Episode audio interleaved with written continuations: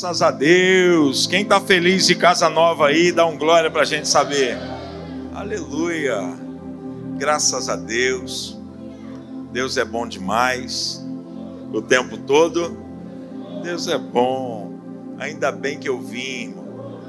Você imagina se eu perco uma festa dessa. É. E hoje quem vai estar tá aí ministrando a palavra do Senhor, meu amigo, pastor Rafael Lemos. Aí, ó, aí, ó. É, olha, é isso aí, ó. É isso aí.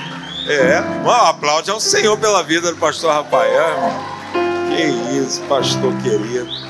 Eu já quero chamar para cá, vem para cá, pastorzão. Vem para cá. Isso, nós, povo, esse povo aqui é sedento. Eu vou pedir algum obreiro, por favor a acender algumas poucas luzes aí atrás, está muito escuro. De repente ele quer ver o povo, mas a gente não consegue com todas as, as luzes apagadas. Acenda algumas luzes, por gentileza. Tem gente visitando, nos visitando hoje pela primeira vez? Tem alguém? Tem? Aonde? Eu não estou conseguindo ver. Deixa eu ver se tem alguma mãozinha levantada agora. Tem? Tem? Visitando ali, tem gente ali, sejam bem-vindas, isso. Ali também, seja bem-vindo, Deus abençoe vocês. Que bom estar, que bom que vocês vieram. Só tem um problema aqui. Esse problema eu vejo que é desde Cabo Frio, quando eu, quando eu cheguei lá. O dia que eu fui no culto lá, pastor, era pastor Roberto ainda naquela época. Aí a gente foi para uma visita, chegou lá, rapaz, o Ministério de Louvor estava igual essa turma aí.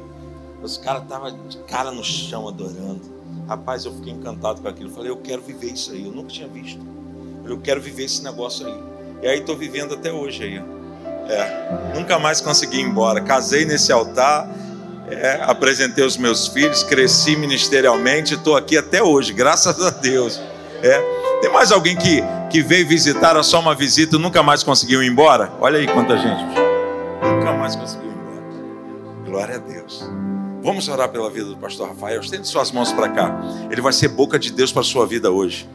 Você não entendeu? Ele vai liberar palavras que vai destravar algumas situações que estavam sobre a sua vida. Deus vai usar a vida dele hoje como instrumento. Pai, nós te louvamos pela vida do pastor Rafael, meu Deus.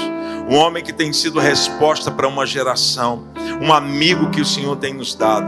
Pai, usa o teu filho hoje de forma sobrenatural.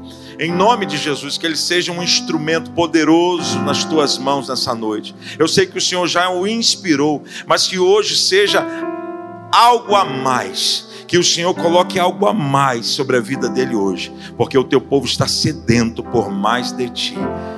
Abençoa a família dele, a casa dele, o seu ministério. Senhor, os seus sonhos e projetos. O Senhor é poderoso para fazer muito além daquilo que pedimos ou pensamos. Que ele seja essa bênção para hoje. Mais uma vez, é a nossa oração em nome de Jesus. Amém. E graças a Deus. Você pode aplaudir o Senhor pela vida desse homem de Deus.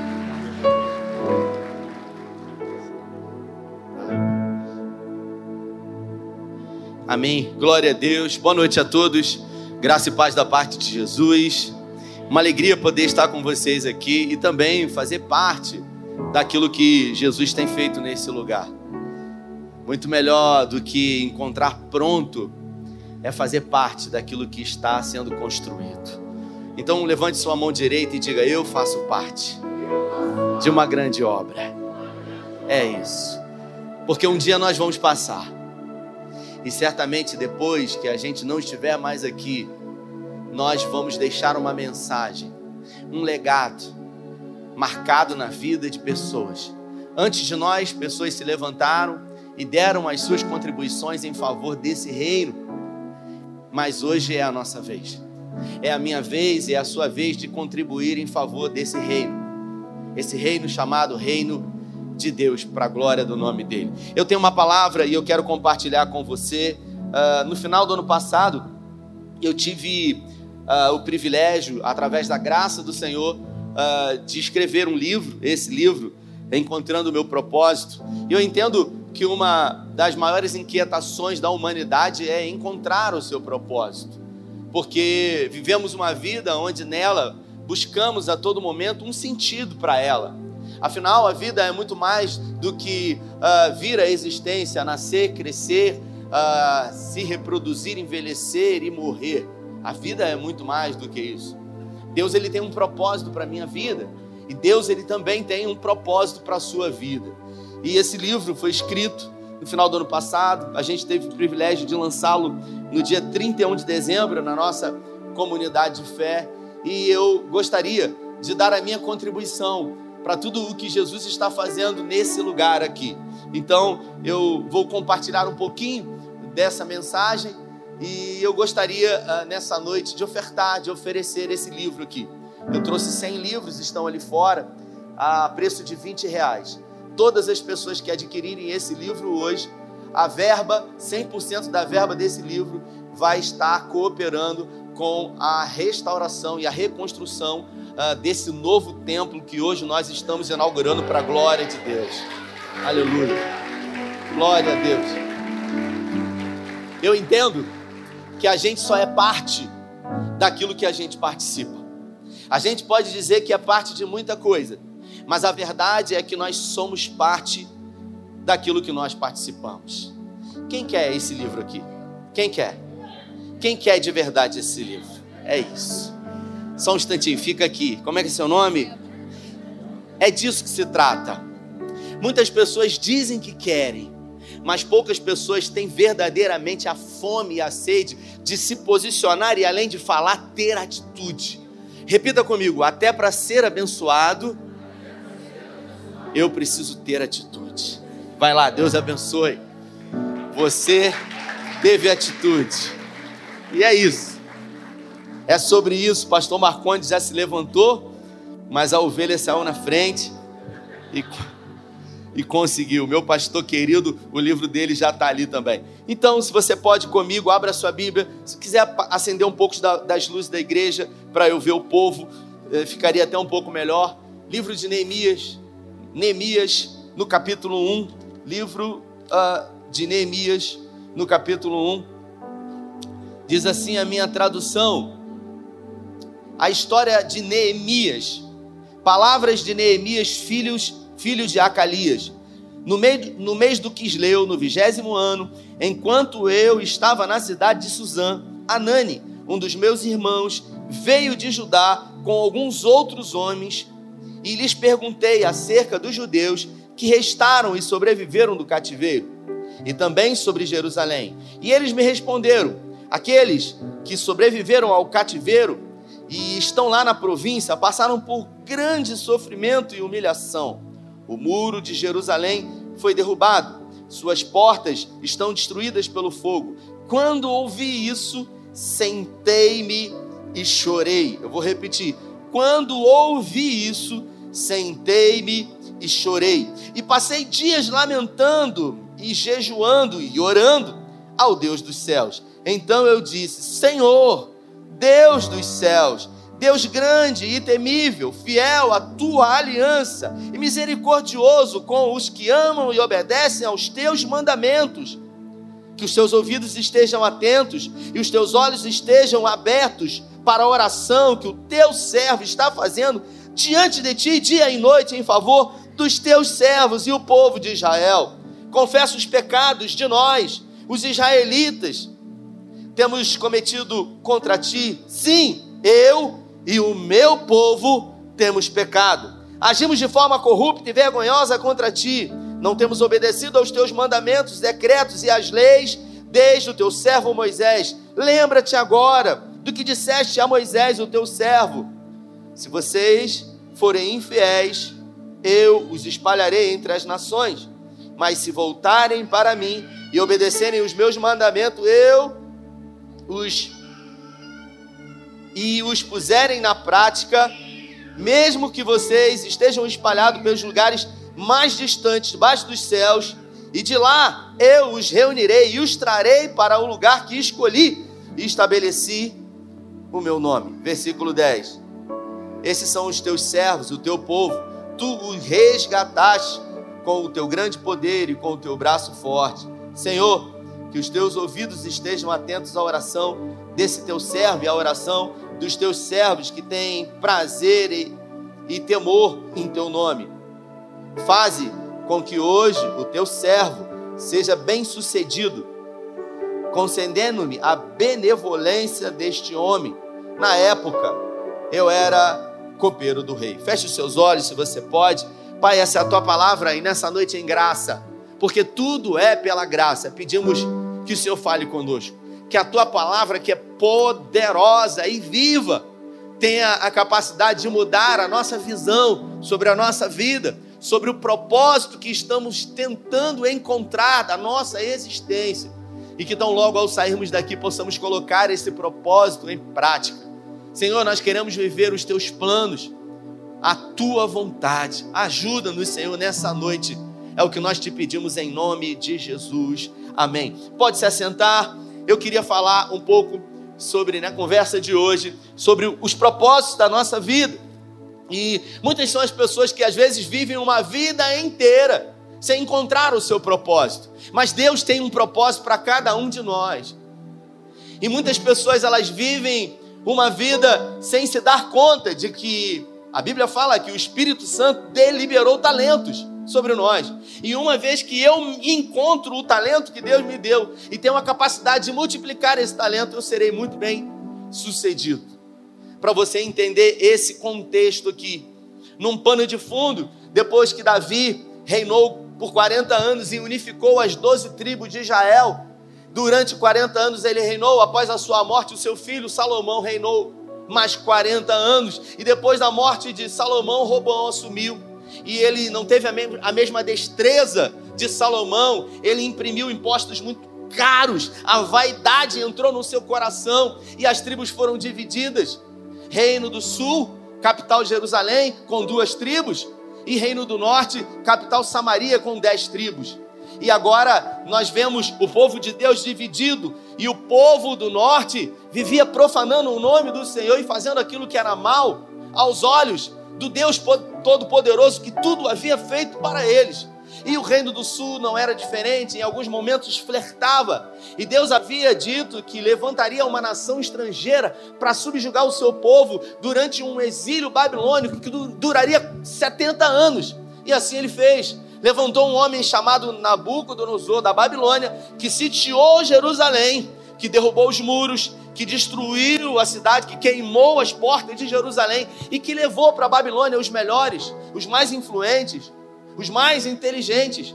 E esses homens ficaram lá por um período de tempo até que os assírios foram levantados com o rei Ataxés e resgatou e levou esse povo para Suzã. E aí entra o texto que fala sobre a vida de Neemias. Na tradução do Eugene Peterson da Bíblia Mensagem, o Eudine ele faz o seguinte comentário: essa é a história de Neemias, filho de Acalias. E ele começa a discorrer sobre a história desse homem chamado Neemias. História essa que nós vamos falar hoje. Mas antes de falar sobre a história de Neemias, eu queria perguntar para você que está aqui me vendo e ouvindo: qual é a sua história? Que tipo de história você está escrevendo? Porque através das nossas atitudes, no, das nossas escolhas, nós estamos escrevendo uma história, um legado que ficará para a nossa posteridade. Então me ajude a pregar e pergunte para a pessoa que está do seu lado: qual é a sua história? O texto diz que Neemias ele havia nascido em Suzã. O contexto nos mostra que ele não conhecia Jerusalém, que ele nunca havia estado em Jerusalém. Suzã fica a aproximadamente 1.600 quilômetros de distância de Jerusalém. Mas Neemias havia conhecido Jerusalém de uma forma histórica, segundo aquilo que foi passado para ele de uma forma geracional. Talvez a sua mãe e o seu pai fizeram um depósito sobre a vida dele, dizendo sobre Jerusalém, contando os feitos desse Deus poderoso, que é um Deus geracional, que é um Deus de pessoas. E o texto diz que Neemias ele gozava de uma posição privilegiada. Ele era escravo, mas ele adquiriu uma posição privilegiada, porque ele se tornou copeiro do rei. Ele era um homem de confiança. Afinal, antes de comer ou beber, o rei Atarxés servia ou permitia que Neemias bebesse e comesse. Na época morria-se muito sobre uma, uma prática de envenenamento, então Neemias provava a comida do rei ele cuidava da comida e da bebida. Ele entendia muito sobre vinho, talvez um enólogo nos dias de hoje, um chefe de cozinha, quem sabe, e ele todos os dias estava na presença do rei. Ele vivia no palácio, ele usufruía de muito luxo, ele comia da melhor comida, ele bebia da melhor bebida e ele dormia no lugar mais luxuoso da época. E o texto diz que num dado momento, alguns homens foram a Jerusalém e quando retornaram a Suzã, Neemias resolveu perguntar a esses homens sobre Jerusalém. E quando ele pergunta ao seu irmão Anani sobre Jerusalém, a resposta é: ó, a cidade está destruída, arrasada. E as pessoas que estão lá, elas estão à miséria. O texto diz que nesse exato momento, Neemias, ele se assentou e ele chorou. Ele chorou amargamente. E eu pergunto para você, por que que Neemias chorou? Se ele não conhecia aquele povo, se não era da conta dele, porque ele poderia até dizer: Poxa, que pena, mas eu estou aqui muito bem, vivendo a minha vida, numa situação confortável.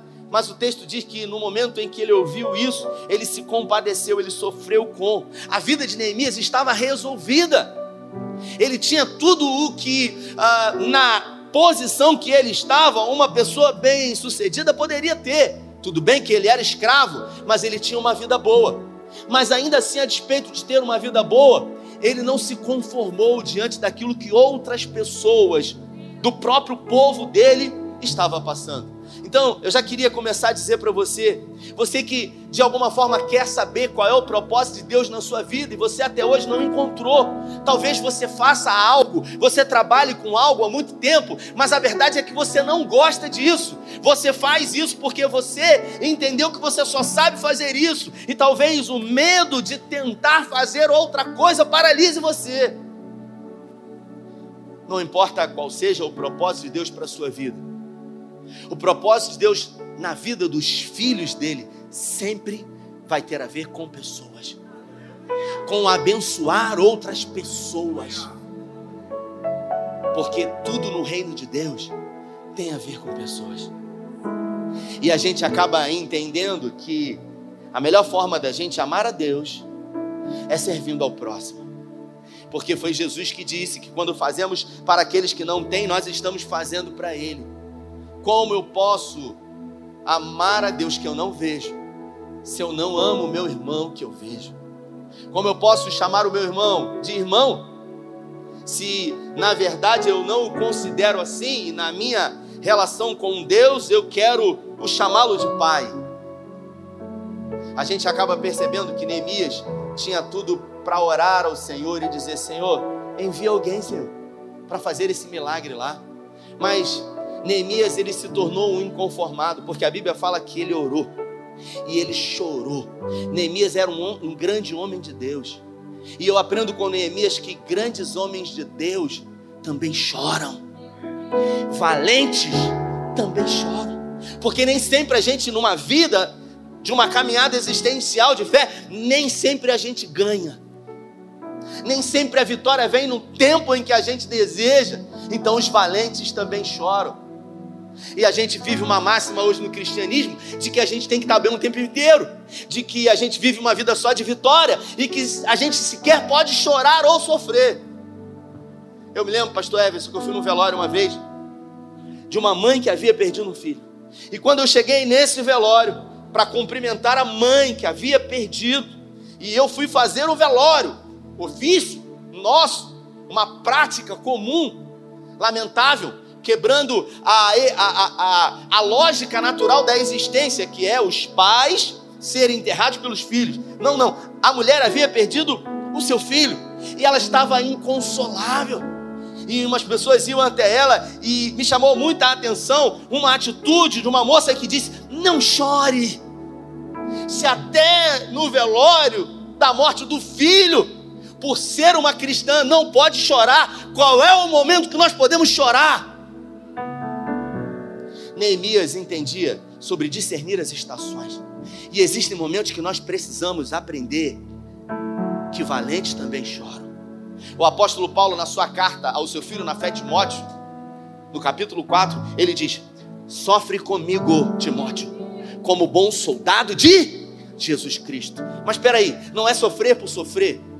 Soldado de Jesus Cristo tem uma forma, uma maneira de sofrer, entendendo que se o tempo é de sofrer, é um tempo de considerar, assim como Salomão diz em Eclesiastes 7,14: quando os dias forem bons, aproveite-os bem, mas quando forem maus, considere.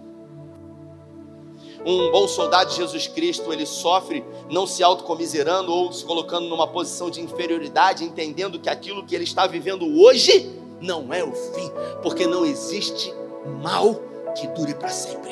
Por pior que possa estar sendo, mais cedo ou mais tarde vai passar no nome de Jesus.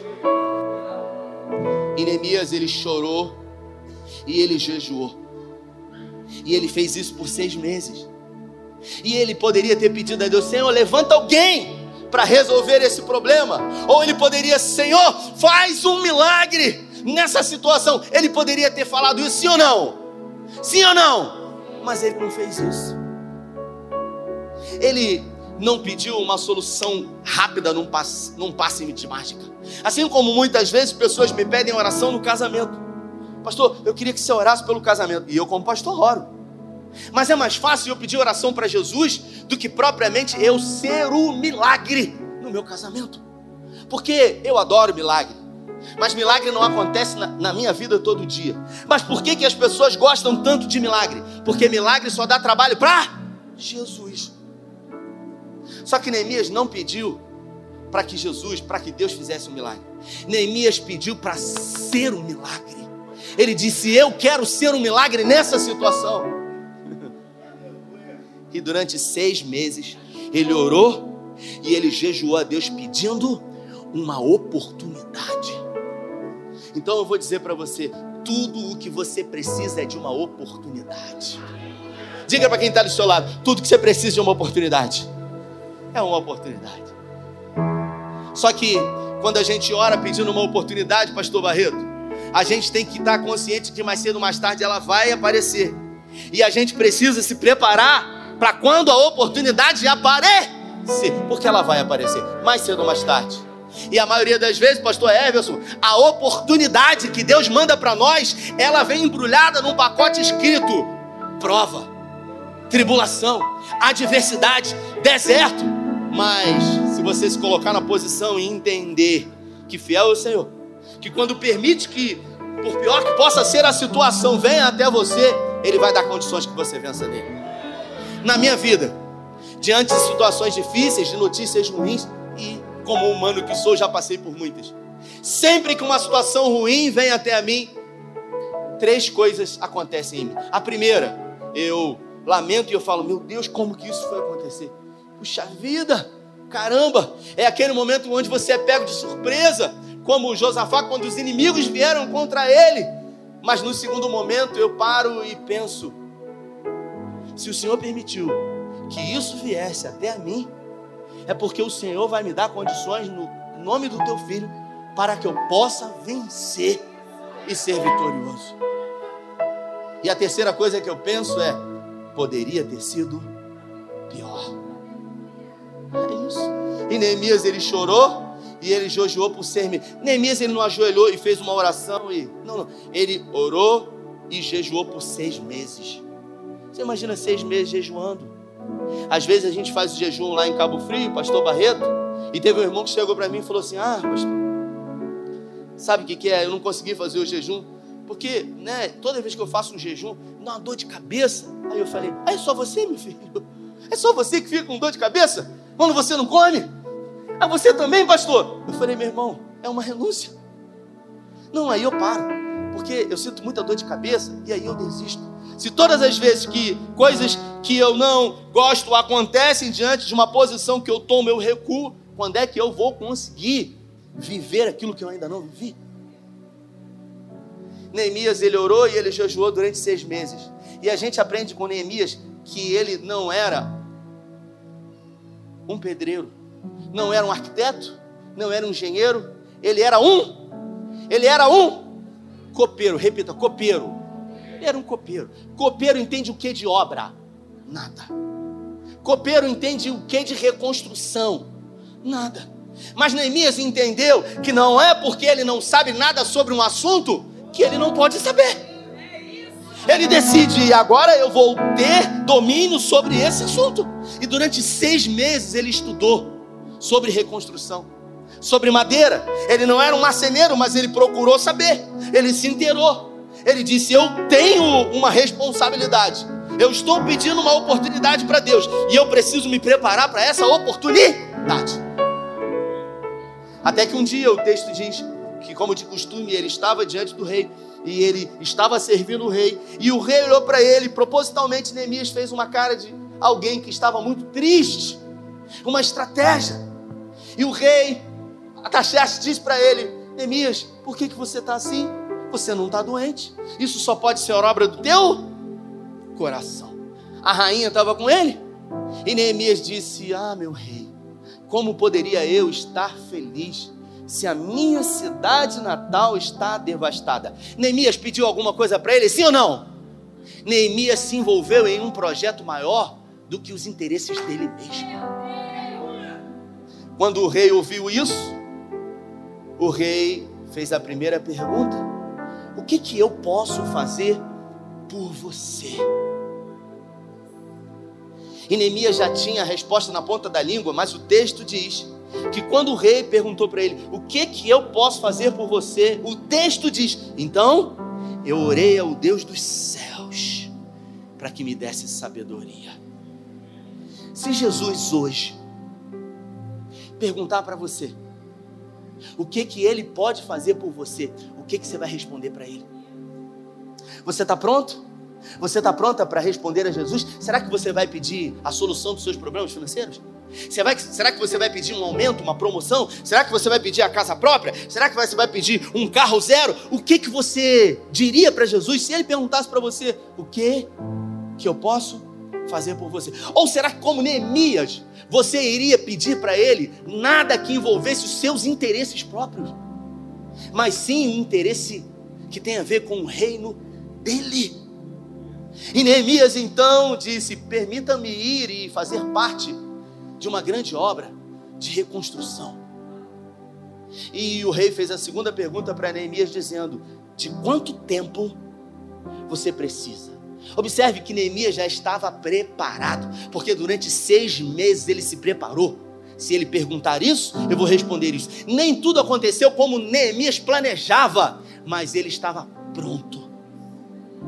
Porque quando o rei perguntou quanto tempo você precisa, o texto não fala essa resposta, pastor Evans, mas se a gente ler todo o contexto histórico, a gente vai perceber que Neemias, ele ficou 12 anos em Jerusalém. Então, quando o rei perguntou para ele quanto tempo você precisa, ele disse: Eu preciso de 12 anos. Mas peraí, como é que eu vou pedir ao meu chefe para me liberar durante 12 anos? Isso é impossível. Pois é, o impossível é Deus que faz, mas o possível sou eu que promovo. Escute o que eu vou dizer para você. Deus sempre trabalha em parceria. Deus trabalha em parceria com o homem. Nós estamos sempre nos colocando na posição de querer ter controle sobre o impossível, quando na verdade devemos controlar aquilo que nós podemos controlar. A gente quer o tempo todo controlar a Deus. A gente quer o tempo todo controlar o tempo do milagre. A gente o tempo todo acha uh, que Deus está atrasado e a gente acha que de alguma forma estamos sendo injustiçados. Mas Deus nunca perde o controle. Deus nunca chega atrasado. Os planos de Deus não podem ser frustrados. Você já parou para pensar, Pastor Barreto, sobre essa expressão? Que está na Bíblia. Os planos de Deus nunca podem ser. Se até Deus faz planos, porque os planos dele não podem ser frustrados. Quais são os seus planos para 2024? Pergunta para quem está do seu lado. Tem gente que não tem planos para esse ano. E se até Deus tem planos, como eu não tenho os meus planos. Meu amigo pastor Mateus Soares postou nas mídias sociais ontem uma fala onde ele falava sobre aquele momento em que José ele se encontrava preso e de uma forma injusta por aquilo que havia acontecido com a esposa de Potifar, ele foi lançado no cárcere. E ao estar ali no cárcere, ele se encontrou com um copeiro e com o um padeiro. E ele revelou os sonhos, dizendo: Olha, em dois dias você vai ser restituído das funções, o copeiro, e o padeiro, você vai morrer. E assim aconteceu. O padeiro foi morto e o copeiro foi restituído das funções. E ele se dirigiu para o copeiro e disse para ele: Quando você estiver com o faraó, lembra-te de mim. E dizer para ele que tem alguém aqui que está injustiçado. Eu não quero que ele faça nada por mim, eu só quero justiça. Porque eu estou aqui numa situação que eu não deveria, eu não fiz nada, eu estou sendo injustiçado. E tudo o que ele pediu era aquilo que era natural. E quando o copeiro chegou diante de Faraó, ele esqueceu de José. E José ficou mais dois anos ali no cárcere. José podia dizer: Senhor, por que, que o Senhor permitiu isso na minha vida? Por que, que na minha vida é assim? Por que, que todos se esqueceram? José nem pediu para sonhar, porque os sonhos não eram dele, os sonhos eram de Deus que haviam colocado no coração dele. Só que, preste atenção no que eu vou dizer para você. Naquele exato momento que o copeiro foi restituído e o padeiro morreu, Faraó precisava que um problema fosse resolvido, porque vagou um posto que era o posto de padeiro. Se o copeiro se lembrasse de José, José seria promovido a padeiro. Mas os planos de Deus na vida de José não era para ele ser um padeiro, e sim governador. Então escute o que eu vou dizer para você: Deus está no controle de tudo. Não queira ajudar a Deus nos planos que Ele tem para a sua vida. Por mais que esteja doendo e que você não entenda aquilo que está acontecendo, porque nem sempre nós teremos todas as respostas. E tudo o que queremos são as respostas diante de situações. Senhor, por quê? Senhor, para quê? Senhor, o quê? Se você vê Davi dos 40 salmos que ele escreveu, 80% ele está falando: Não esconda de mim a tua face, não aparte de mim o teu rosto, não fuja de mim a tua presença. E Neemias, ele então disse: Eu preciso de 12 anos. E o rei falou: Pode ir. Impossível. Mas aquilo que é impossível se tornou possível. E você sabe por quê? Isso revela para gente, pastor Marcontes, uma, sabe, uma chave incrível, extraordinária porque Neemias ele tinha boa reputação. Neemias era escravo. Neemias gozava de alguns benefícios, mas ele não era livre. Mas mesmo não fazendo aquilo que ele gostaria de fazer na posição que lhe cabia, ele sempre dava o seu melhor. Ele dava o seu melhor fazendo aquilo que ele estava fazendo, até que a oportunidade pudesse vir a ele e ele pudesse servir de uma forma melhor ainda. Eu conheço pessoas que ao invés de dar o seu melhor na posição que estão, elas acabam justificando por não dar o seu melhor, dizendo: você não conhece aquele satanás daquele chefe, aquilo é um demônio, aquilo é uma entidade. Se você não dá o melhor naquilo que você está fazendo hoje, como que você vai dar o melhor quando a oportunidade chegar até você? Foi Salomão que disse: o que vier a tua mão para fazer, faça com toda a sua então vira para a pessoa que é do seu lado e diz o seguinte: faça o seu melhor. O Mário Sérgio Cortella ele diz: faça o seu melhor na condição que você tem, até que você possa fazer melhor ainda na condição que você deseja. Se você não faz o seu melhor hoje naquilo que você está fazendo, naquilo que está à sua mão, você não vai fazer. É gente que fala assim para mim. Teve um irmão que falou assim para mim, pastor. Você viu a mega da virada, pastor? Falou para mim. Mega da virada. Queria tanto, pastor. Se eu ganhasse na Mega Sena, eu ia ajudar tanta gente, pastor. Eu ia poder ajudar a igreja. Irmãos, Deus sempre vai usar você com aquilo que você já tem. Não é aquilo que você quer ter, não é aquilo que você sonha em ter, é com aquilo que você já tem. Quando ele usou Davi, venceu Golias com aquilo que Davi já tinha, uma funda e umas pedras do riacho. Quando ele usou Moisés, ele usou Moisés com aquilo que ele já tinha, um pedaço de pau, um cajado. Quando ele usou Sansão, que enfrentou os filisteus, ele usou Sansão com duas queixadas de jumento que estavam ao seu redor. Deus vai usar você com aquilo que você já tem. A gente está sempre esperando que coisas aconteçam do lado de fora para resolver coisas aqui do lado de dentro. Mas para a nossa vida mudar de verdade, primeiro tudo tem que mudar aqui dentro porque tudo começa com uma expansão do entendimento. com um inconformismo, como Paulo diz, não vos conformeis, e ele não se conformou. Ele falou: não vou me conformar. E ele pegou e foi. E ele pediu: se o senhor puder ainda me dar recomendações de cartas para que eu possa pegar madeira para reconstruir. E quando ele chegou em Jerusalém, ele fez uma vistoria. Ele fez uma vistoria em toda a cidade, não falou nada para ninguém. E depois ele reuniu todo mundo e ele falou: Olha, a gente precisa reconstruir. E eu não sei se você já teve a oportunidade de ir ou de ver os muros de Jerusalém. É realmente muito grande a cidade. Ele não tinha dinheiro, ele não era de uma família importante, não era um sacerdote, mas ele se colocou numa posição e ele disse: Olha, nós temos uma grande obra a fazer e eu sei que é possível. Ele vendeu uma ideia. Ele soube muito bem agregar as pessoas, porque Neemias era alguém entusiasmado. Neemias era contagiante. Sabe, quando ele falava, ele fazia com que as pessoas tivessem a capacidade de sonhar o sonho que estava no coração dele. Neemias não buscava uma posição social elevada, tudo o que ele queria era fazer a vontade de Deus. Neemias não entendia de obra, mas ele havia se preparado e estudado, e ele falou: a gente precisa reduzir custo. Então, nós vamos fazer o seguinte: quem mora aqui em Olaria, levanta a mão. Olaria, qual o bairro aqui do lado de Olaria, pastor? do lado. Ônio. Côndego. Então, o pessoal de olaria levanta a mão. Vocês vão reconstruir cada um um pedaço do muro perto da casa de vocês. Redução de custo. Vocês não vão para o centro. Porque se vocês tiverem que ir para o centro, vão pegar Uber, vão pegar táxi, vão pegar ônibus, vai ter custo. Vão ter que levar marmita, almoçar fora de casa. Não, não, não, não. Vocês vão reformar o pedaço na frente da casa de vocês. E assim sucessivamente ele dividiu por bairros.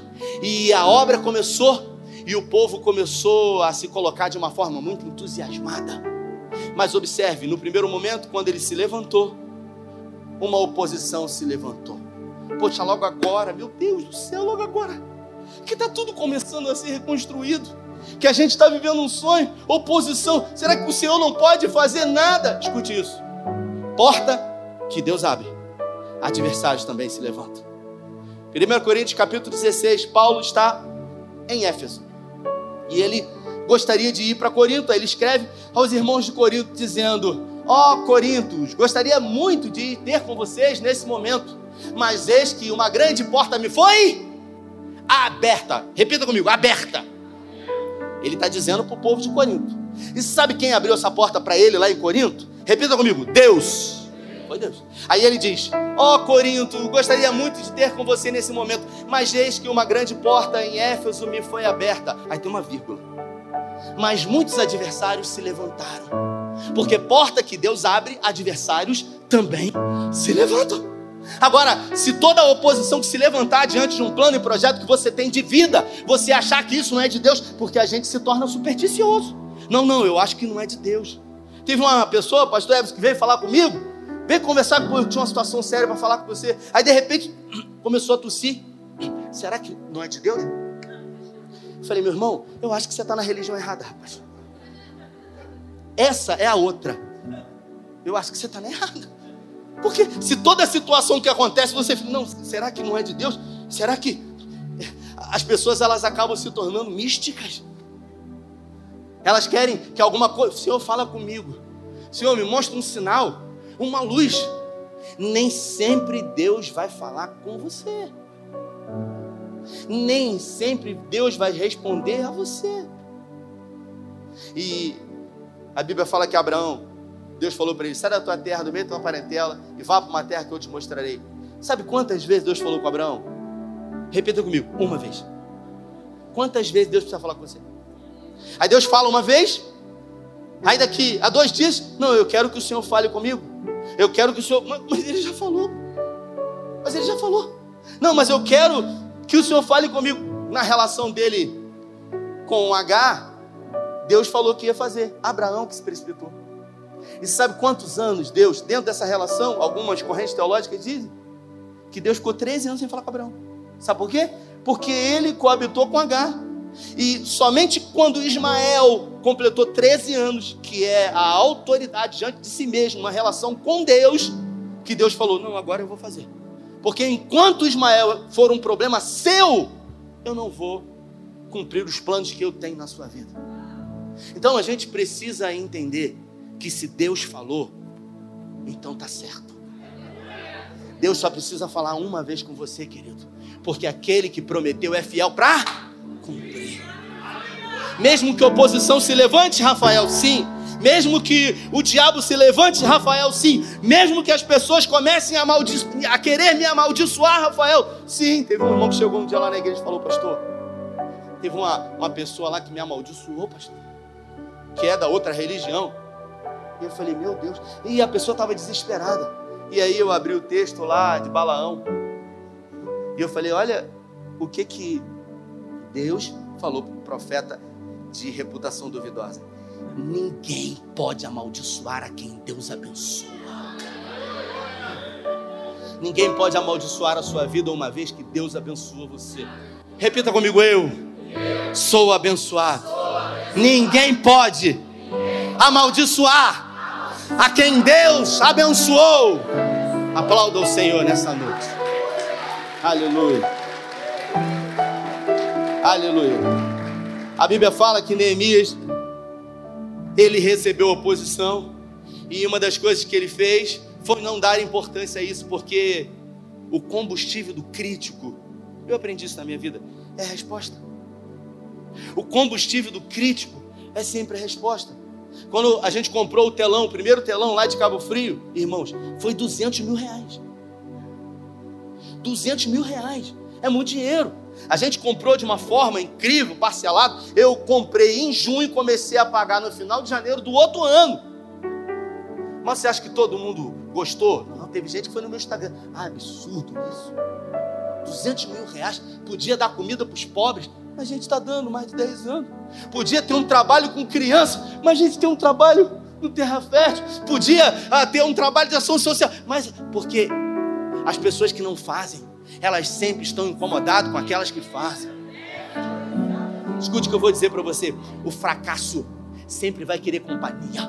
Pessoas fracassadas vão dizer: não, não tenta não, não vai não, porque tá ruim, porque o governo mudou, porque se você tentar você vai conseguir, e eu não tenho coragem de tentar e vou ficar aqui sozinho, então fica aqui comigo. O fracasso sempre quer companhia, mas você precisa declarar: eu não vou ser companhia do fracasso. E, e eles mandaram recado para Neemias. Eles chamaram Neemias para uma reunião.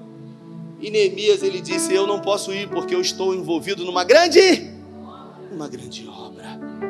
Neemias ele decidiu o que ele gostaria de viver. E ele viveu, porque ele teve atitude. Eu vinha no carro é, conversando com o pastor Everson e alguns irmãos sobre um testemunho. Um dia eu cheguei na igreja e eu percebi que estava com muito dentista na igreja. Eu falei, gente, por que, que esses dentistas estão vindo para cá?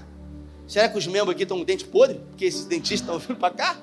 E aí tinha oito, dez dentistas lá na igreja. Hoje tem uns 20 lá.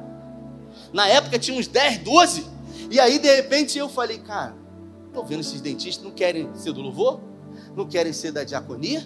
E lá fora você pode ser um dentista. Aqui você serve. Lá fora você é um advogado. Aqui você serve. Porque no reino de Deus é assim: o maior sempre serve o menor. E aí eu chamei um dentista, Silvio, eu falei para ele assim: Silvio, estou pensando em abrir um consultório odontológico na igreja. Ele falou: pô, mais um concorrente agora para mim. Eu falei: não, não, Silvio, nós vamos atender as pessoas dos projetos sociais da igreja que não podem. Aí ele, pastor, que coisa linda. Poxa vida, eu gostaria tanto de atender essas pessoas, mas se eu levar essas pessoas aqui, dentro do meu consultório, as pessoas que eu atendo lá não vão querer mais ser atendidas por mim. E eu falei, então nós vamos montar um consultório na igreja. E eu perguntei para ele, quanto que precisa para montar um consultório? E ele falou, ah, uns 50 mil. Sabe quanto que tinha para montar? Repita comigo, nada. Já nada. Mas eu falei, 50 mil é mole para Jesus. E aí eu fui no domingo à noite e eu falei, olha gente, Conversei com um dentista, tá tudo certo. Nós vamos montar um consultório odontológico vai ser lindo. A gente vai atender os irmãos do restaurante Graça do Terra Fértil. A igreja ficou de pé, aleluia, glória a Deus. E eu falei, glória a Deus, é isso, aleluia. E aí passou uma semana e eu falei, Senhor, agora é com o Senhor. Faz um milagre em mim. Passou uma semana, nada. Passou duas semanas, nada. O irmão falou: Ei, pastor, o consultório já está pronto? Não, irmãos, é, já está quase tudo pronto. Tinha nada. Passou três semanas, e aí as pessoas, e aí, pastor, e aí, pastor, e aí, pastor. Com quatro semanas eu falei, cara, para que, que eu fui falar? Para que, que eu fui me comprometer? Eu não devia ter falado. Cara, eu preciso aprender que eu não posso ser assim. Naquele momento, irmão, o sentimento de angústia, eu falei, meu Deus, todo mundo me cobrando, meu Deus. E aí eu, num tempo com o Senhor, eu falei, Senhor, será que eu me precipitei, Senhor? Será que realmente eu me coloquei numa posição que não era a hora para eu me colocar? E eu lendo a palavra, eu li uma palavra que nós não somos aqueles que retrocedem. Nós não fomos chamados para serem covardes, porque se se você não for forte no dia da luta, a sua força vai ser pequena. E eu falei, eu não vou retroceder. E quando chegou no domingo, não tinha um real. Eu subi no púlpito e eu falei, olha irmão, já está tudo certo. Com mais ânimo ainda. A gente vai montar um consultório odontológico e é incrível. E se você quiser parte, fazer parte disso, você vem com a gente, está tudo pronto. Só falta o recurso. Maluco, né? Quando eu terminei o primeiro culto, seis horas eu desci, uma jovem me abordou na escada e falou: Pastor, eu tenho a cadeira odontológica e eu quero abençoar. Quando é? Amanhã eu pego. Eu falei: Amanhã. Não deixei nem ela falar. Amanhã. E a cadeira custa 20 mil reais. E eu falei: Glória a Deus, só falta? Só falta? 30 mil. Eu subi para o segundo culto e eu falei, gente, ganhamos uma cadeira odontológica de 20 mil reais. Só falta 30 mil reais, gente. Glória a Deus. E é Deus que vai mandar os recursos. E aí acabou o culto. No outro dia, uma pessoa de uma outra igreja, não era do SEI, uma outra igreja, que estava assistindo na internet, mandou uma mensagem pelo meu direct, dizendo: Oi, pastor, tudo bem? Eu vi aqui sobre consultório odontológico, eu conheço o restaurante Graça, eu acompanho os projetos sociais de você. É esse Pix aqui da igreja, eu quero contribuir. Eu falei, é assim como algumas pessoas fazem. E ele me mandou um comprovante. E o valor era 35 mil reais. Glória a Deus.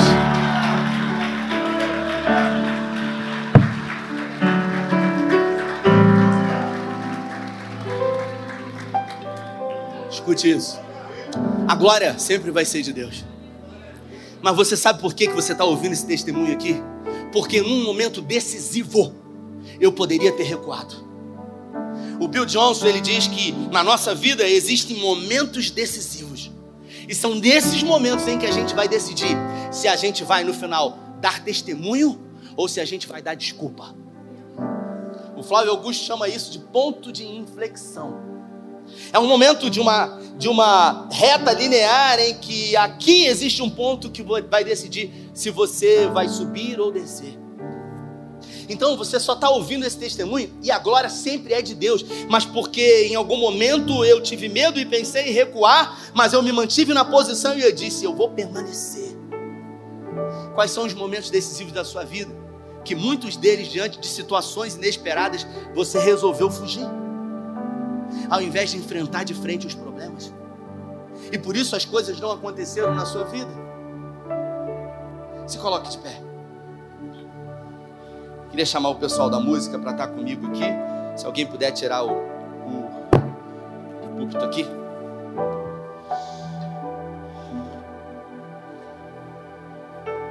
São em momentos como esse que a gente vai definir o que, que a gente vai viver. Tira aqui, Glúdio. Se o pastor me permitir, eu gostaria de orar. Eu gostaria de orar porque eu creio que se Deus colocou essa palavra no meu coração, porque tem irmãos aqui que me conhecem há algum tempo já, de uma relação que eu tenho com os pastores que amo demais, pastor Marcondes e pastor Alana, que moram no meu coração, que são família, né, junto com a minha família. Mas tem irmãos aqui que me conhecem há pouco tempo. Tem irmãos aqui que me conhecem há muito tempo, como o pastor Everson, que está aqui, que é da mesma escola que eu e que sabem que eu nunca desejei esse lugar de ser um pastor.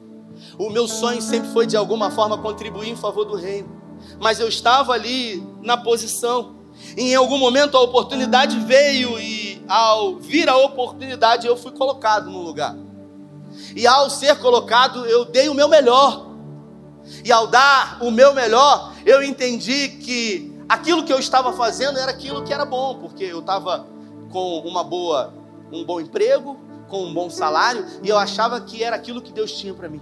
Até o momento em que as circunstâncias me trouxeram para esse lugar, até que um dia eu entendi que esse lugar é o centro da vontade de Deus para mim. Então eu vou dizer para você, talvez você até ache que o que você está fazendo é aquilo que Deus tem para você. Talvez você até não tenha se dado conta de que quem sabe o que Deus tem para você é algo totalmente diferente. Quem sabe você até hoje não tenha tentado identificar qual é ou quais são os dons que Deus te deu. Eu me lembro que eu gosto de futebol. Quando o Messi foi para o Barcelona, o Messi é um exímio perna esquerda, um canhoto. Quando ele foi para o Barcelona, eles viram desde pequenininho que ele é um fenômeno na perna esquerda. E aí o pessoal do Barcelona falou: Cara, ele é um fenômeno na perna esquerda. Se a gente começar a treinar a perna direita dele, você imagina como que ele vai ser? Ficaram dois anos treinando a perna direita dele. Sabe o que aconteceu? Ele ficou bom na esquerda. Então, às vezes a gente quer ser bom naquilo que a gente não foi chamado para fazer. Então você precisa descobrir qual é o seu talento. Pastor, eu não sei qual é o propósito de Deus na sua vida, na minha vida. O que que você tem aptidão natural para fazer? Aquilo que o JB Carvalho chama de elemento. Você pega uma águia, ela domina o ar como ninguém. Ela escolhe os seus predadores, mas essa mesma águia, se você colocar ela na água, ela se torna um predador fácil. Você pega um leão que domina a selva e o leão é o rei da. Por que, que ele é o rei da selva? Por quê? Ele não é o mais rápido, porque o mais rápido é o guepardo. Ele não é o mais alto, porque o mais alto quem é? É a girafa. Ele não é o mais forte, porque o mais forte é o rinoceronte. Por que, que o leão é o rei da selva? Porque ele decidiu ser o rei da selva. Porque simplesmente ninguém conseguiu convencer a ele daquilo que ele acredita. Então não importa o que você faça, não importa o propósito que você queira buscar na sua vida, ninguém pode acreditar mais do que você. Eu vou repetir: ninguém pode acreditar mais do que você nos sonhos que você tem, nos propósitos que você tem para 2024. Eu achava que eu nunca poderia escrever um livro, e eu vou dizer, não é, ah, era um sonho, não, nunca foi. Mas o livro saiu, e eu aprendo que a gente é abençoado para abençoar. Eu vivo isso. E no dia 31, a gente mandou fazer dois mil livros. A gente distribuiu 1.500 livros de graça. Eu falei, é de graça. E hoje vai estar 20 reais lá. E se você comprar, você vai abençoar a reconstrução disso aqui. E se você falar assim, pastor, eu não tenho dinheiro para comprar, você vai no meu Instagram, Pastor Rafael Lemos, você vai baixar o link de graça para você porque não se trata de dinheiro, se trata de fazer parte de um projeto maior do que eu mesmo. Se o Espírito Santo falou com você e não eu, se foi o Espírito Santo que enquanto as palavras saíam da minha boca, o seu coração aquecia e você falou: é isso que eu preciso. Assim como Neemias, buscar um propósito além de mim mesmo, eu quero viver esse propósito de Deus na minha vida, mas eu não sei fazer outra coisa, mas eu vou buscar fazer. Mas eu não tenho conhecimento nem recursos. Mas Neemias era escravo. Mas é impossível. Para Neemias também era impossível. Mas Deus tornou possível. Se foi com você que o Espírito Santo falou. E se verdadeiramente em 2024 você quer viver o que você não viveu. Você quer experimentar da parte de Deus o que você não experimentou. Eu quero orar com você. Sai do seu lugar. E nós sempre esperamos a primeira pessoa. A primeira pessoa sou eu. Então, a segunda. Qual é a segunda? A terceira, a quarta. Sai do seu lugar. Sai do seu lugar em nome de Jesus. Bem sei eu que tudo podes, nenhum dos teus planos podem se frustrar. A vontade é tua e a minha vida em tuas mãos está. Nenhum dos teus planos podem se frustrar. Quero orar. Olha para mim aqui. Ontem eu ministrei uma palavra lá na igreja e eu falei sobre a ovelha perdida, a dracma perdida e o filho perdido. E eu disse a vida do filho pródigo mudou quando ele caiu em si. E às vezes a gente precisa cair em si, sabe? Porque quando a gente cai em si, a gente olha para dentro da gente e a gente consegue perceber quem nós somos e o lugar que nós estamos. Isso faz com que a gente entenda que a nossa vida não muda quando a gente ouve uma mensagem. Porque a gente ouve mensagem todos os domingos e semanas e muitas pessoas não têm a vida mudada. A nossa vida não muda se a gente ouve uma mensagem do Cláudio Duarte que a gente ri, compartilha. A nossa vida não muda quando a gente ouve uma mensagem do David Leonardo que a gente é abençoado e que a gente compartilha. A nossa vida não muda quando a gente ouve uma mensagem de Rafael Lemos e a gente compartilha. A minha vida muda quando eu ouço uma mensagem, eu caio em si e eu decido pregar para mim mesmo. É quando eu decido pregar para mim mesmo e eu digo: chega, acabou aquele pecado de estimação que eu tenho, sabe? Como eu estava no navio, pastor Marconde, comi sete dias, sete noites. Aí quando eu voltei, sentei na fiquei em pé na balança, falei, tá amarrado esse satanás, rapaz? Aí repreendi, tá amarrado. Eu amarrei e soltou. Falei para minha esposa, a partir de hoje, vou ficar 30 ou 60 dias sem açúcar. Aí, na terça-feira, eu fui em Itaipu preguei lá com o pastor Valdir Brasil, a gente almoçou numa churrascaria, aí terminou, veio o cara com aqueles doces, aqueles negócios pudim de leite, aquele negócio, eu falei, meu Deus, aí o cara, aceita uma sobremesa? Você quer? Aí eu falei, quero. Aí ele falou, qual que você quer? Eu falei, nenhum. Aí ele falou, ué? Ele falou, você quer uma sobremesa? E eu falei, quero. Aí ele falou, qual? Aí eu falei, nenhuma. Ele falou, eu não estou entendendo. Aí eu falei para ele, irmão, você está me perguntando se eu quero. Eu estou dizendo que eu quero, mas eu não vou comer porque eu não posso. Então, eu disse para ele, eu não quero querer. Então você tem que dizer isso para o seu pecado. Eu não quero querer mais esse pecado. Enquanto a gente diz que a gente não quer, a gente está sendo hipócrita. Porque a gente às vezes quer pecar, porque o pecado é bom, mas a sua, o seu salário é a morte. Então você tem que orar dizendo: Senhor, eu não quero querer mais isso. Eu não quero querer mais a vida que eu tenho vivido. Eu não quero querer mais esses sonhos que não são do Senhor para minha vida. Então eu queria que você orasse aí agora. E você confessasse diante do Senhor a vida que você tem vivido, que nesse momento você caia em si e que você pregue para você, assim como o filho pródigo pregou para ele mesmo. Eu vou voltar para o meu pai, e eu vou dizer, pai, ele começou a descrever a história que ele iria viver, assim como Davi no Salmo 27, quando ele disse: pereceria sem dúvida, se não cresce, que verei a bondade do Senhor na terra dos viventes. Ele está falando para ele: espera no Senhor, confia nele, ele fortalecerá o teu coração. Feche seus olhos, Pai, é no nome de Jesus. Que eu quero orar por homens e mulheres que vieram ao teu altar e reconhecem que precisam do Senhor, que precisam e que são totalmente dependentes de Ti. Pai, em nome de Jesus faça aquilo que é impossível, aquilo que esse homem, que essa mulher e que esse jovem não podem fazer, mas aquilo que é possível, Pai. Nós nos comprometemos em fazer e nós decidimos não querer mais aquilo que atrapalha, aquilo que impede, aquilo que dificulta de viver o propósito que o Senhor tem para as nossas vidas. Se você está aqui na frente ou no seu lugar lá atrás e você gostaria sabe, nesse momento, de se render totalmente ao Senhor, dizendo para Ele que você se sente fraco, fraca, que sozinho ou sozinha você não vai conseguir. Eu gostaria que você levantasse uma de suas mãos em sinal de rendição, agora Ele. Pai, onde houver uma mão erguida aos céus, que o Senhor possa pegar na mão desse homem e dessa mulher Assuma o controle, Senhor. Assuma o controle das emoções, dos sentimentos, dos pensamentos, da vida familiar, da vida emocional, ou da vida financeira, em nome de Jesus. Pai, fortaleça esse homem e essa mulher. Faça aquilo que eles mesmos não podem fazer por eles. Nós cremos que certamente veremos a bondade do Senhor na terra dos viventes. Oramos com fé, crendo que está estartado um novo tempo, novos dias novas estações, não somente de palavras, pelo poder do nome poderoso de Jesus. Se você quer, recebe a melhor salva de palmas a Ele.